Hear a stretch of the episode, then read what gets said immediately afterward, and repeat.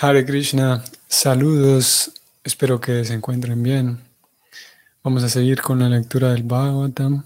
Hoy estamos en jueves, no, miércoles 22 de febrero. Vamos a leer texto 22. Om Namo Bhagavate Vasudevaya. Om Namo Bhagavate Vasudevaya. Om Namo Bhagavate Vasudevaya. Prachodita Yenapura Sarasvati Pitam Bhataya Syasatim Smritim Hridi Swalaksana Pradurabhut Kilasyatam Sameri Sinam Risava Prasidatam. La traducción es la siguiente. Que el Señor, quien al principio de la creación amplificó desde dentro del corazón de Brahma el conocimiento potente que hay en él, y lo inspiró dándole pleno conocimiento acerca de la creación y de su propio ser, del propio ser del Señor y quien, y quien pareció haberse generado de la boca de Brahma, que Él se complazca conmigo. El significado escrito por Prabhupada es el siguiente. Tal como lo hemos discutido anteriormente, el Señor, como la superalma de todos los seres vivos, desde Brahma hasta la insignificante hormiga.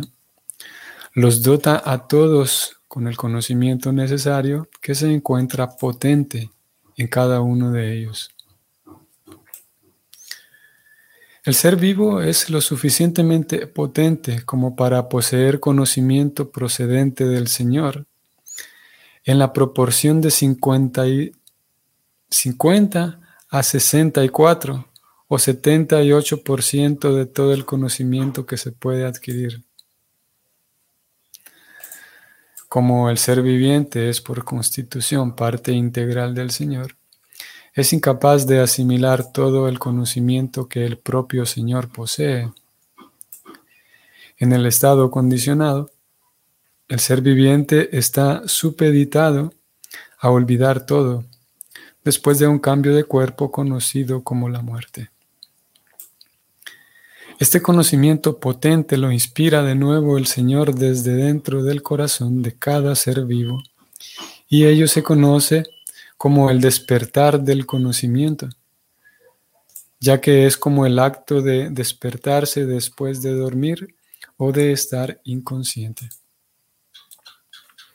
Este despertar del conocimiento se encuentra bajo el control pleno del Señor y por lo tanto, en el mundo práctico encontramos en las diferentes personas diferentes grados de conocimiento.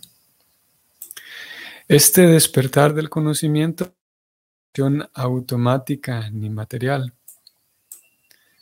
La fuente que lo suministra es el propio Señor, Diyam Pati. Pues hasta Brahma está supeditado también a esa regulación del Creador Supremo. Al principio de la creación, Brahma nace primero sin ningún padre ni madre, porque antes que Brahma no había ningún otro ser viviente. Brahma nace del loto que crece del abdomen de Garbhoda Saji Vishnu y por eso se lo conoce como Aya este nombre, Aya, perdón, este Brahma o Aya, también es un ser viviente, parte integral del Señor. Pero como es el más piadoso de todos los devotos del Señor, es inspirado por el Señor para crear por intermedio de la naturaleza material, a continuación de la creación principal que lleva cabo el Señor. De modo que ni la naturaleza material ni Brahma son independientes del Señor. Los científicos materialistas tan solo pueden observar las reacciones material, sin entender la dirección que existe tras esas actividades, tal como un niño puede ver la acción de la electricidad sin saber nada del ingeniero de la central eléctrica. Ese conocimiento imperfecto que tiene el científico materialista se debe a un escaso acopio de conocimiento. El conocimiento védico se le infundió primero a Brahma internamente y parece ser que Brahma lo distribuyó. Brahma es sin duda el expositor del conocimiento védico, pero en realidad él fue inspirado por el Señor para recibir ese conocimiento trascendental, ya que éste desciende directamente del Señor. Por eso es que a los Vedas se los llama Apaurusheya.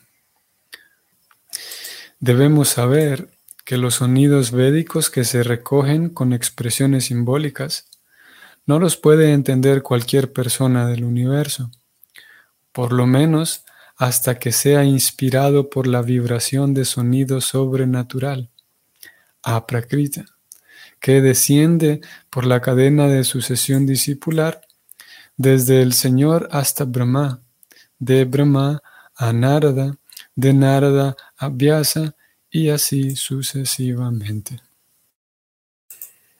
Ningún erudito mundano puede traducir o revelar el verdadero significado de los mantras védicos, los himnos védicos.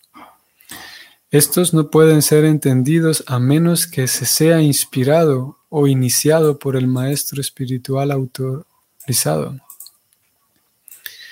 El maestro espiritual original es el propio Señor y la sucesión desciende a través de las fuentes del Parampara, tal como se afirma claramente en el capítulo 4 de la Bhagavad Gita.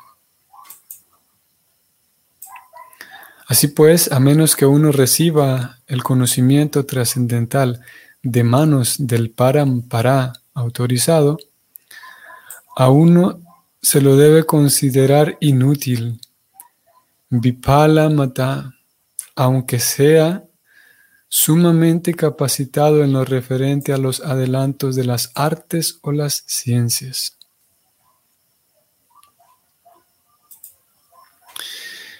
En virtud de estar inspirado desde dentro por el Señor, Shukadeva Goswami le está orando a él para poder explicar correctamente todos los hechos y los datos acerca de la creación conforme lo preguntó Maharaj Pariksit. Un maestro espiritual no es un especulador teórico, tal como el erudito mundano, sino que es Srotriyam Brahmanishtam. Debo decir que me inquieta y me distrae el hecho de que está cortándose a cada momento la, transmisión. Y, aparte del tema es, es importante, es importante, Prabhupada está hablando aquí de la mística, de sutilezas propias del servicio devocional. Él habló aquí de la inaccesibilidad, de cómo no es accesible para simplemente cualquier persona el conocimiento trascendental.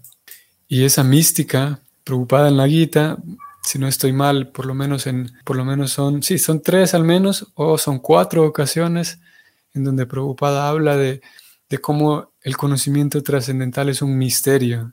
Es misterioso el asunto y es esotérico. Él presentó aquí esa dinámica entre maestro y discípulo y cómo para algunas personas pudiera parecer una explicación de fantasía, una explicación eh, en un sentido a lo que se llama un, pensamiento mágico. Alguien, sí, un, lector ajeno podría concluir de que aquí estamos frente a un texto que simplemente es em, de fantasía. Una persona que observe este tipo de explicaciones, como lo que acabamos de decir, y podemos, vamos a ir también a la guita para, para ver cómo preocupada también presenta la misma idea ya.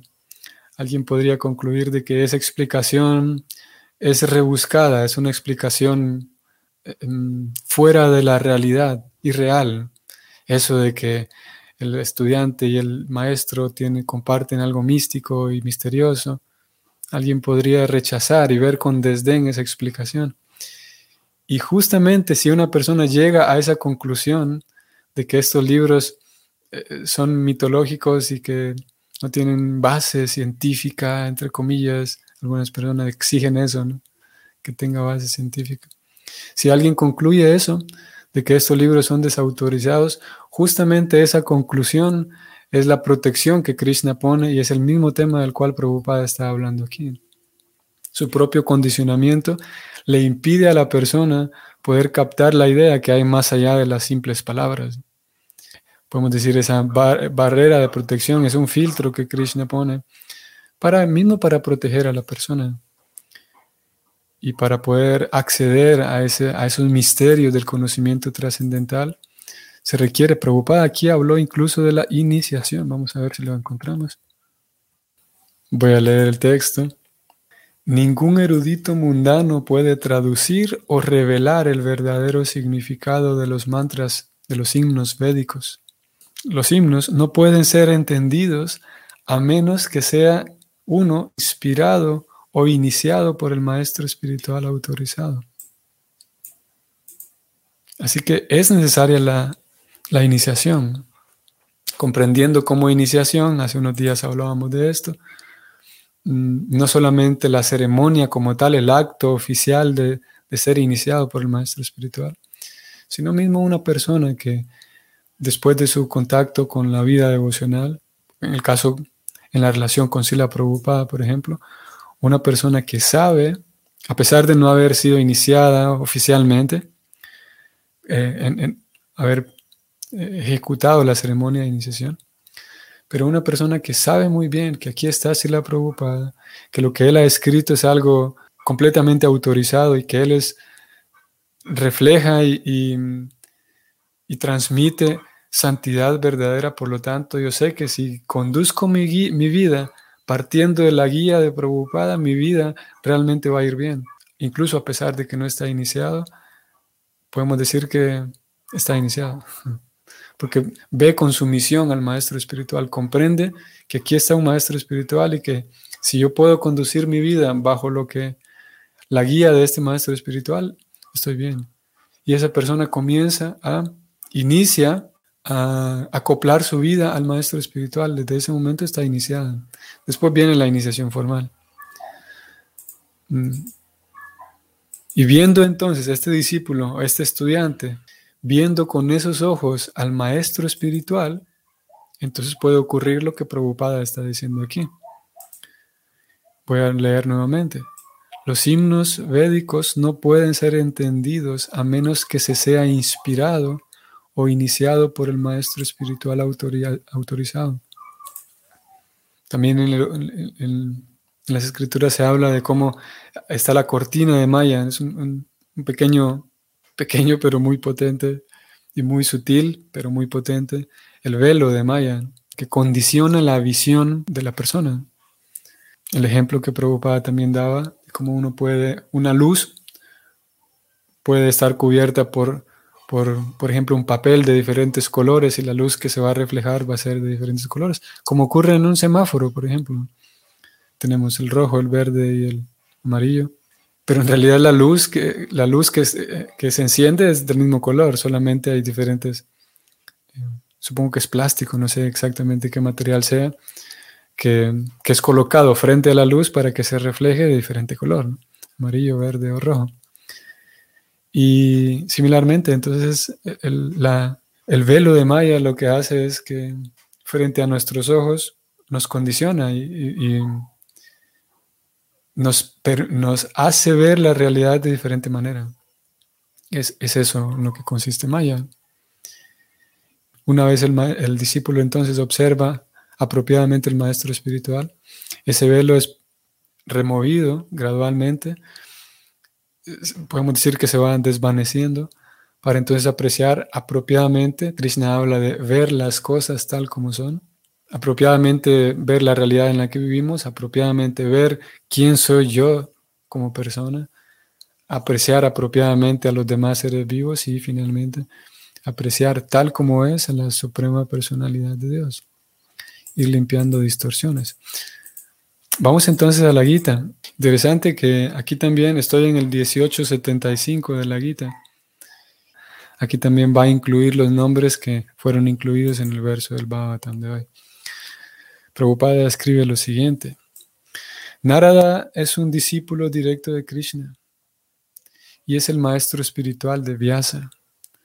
Por consiguiente, Vyasa es tan genuino como Arjuna, ya que viene en la sucesión discipular y Sanyaya es un discípulo directo de Vyasa.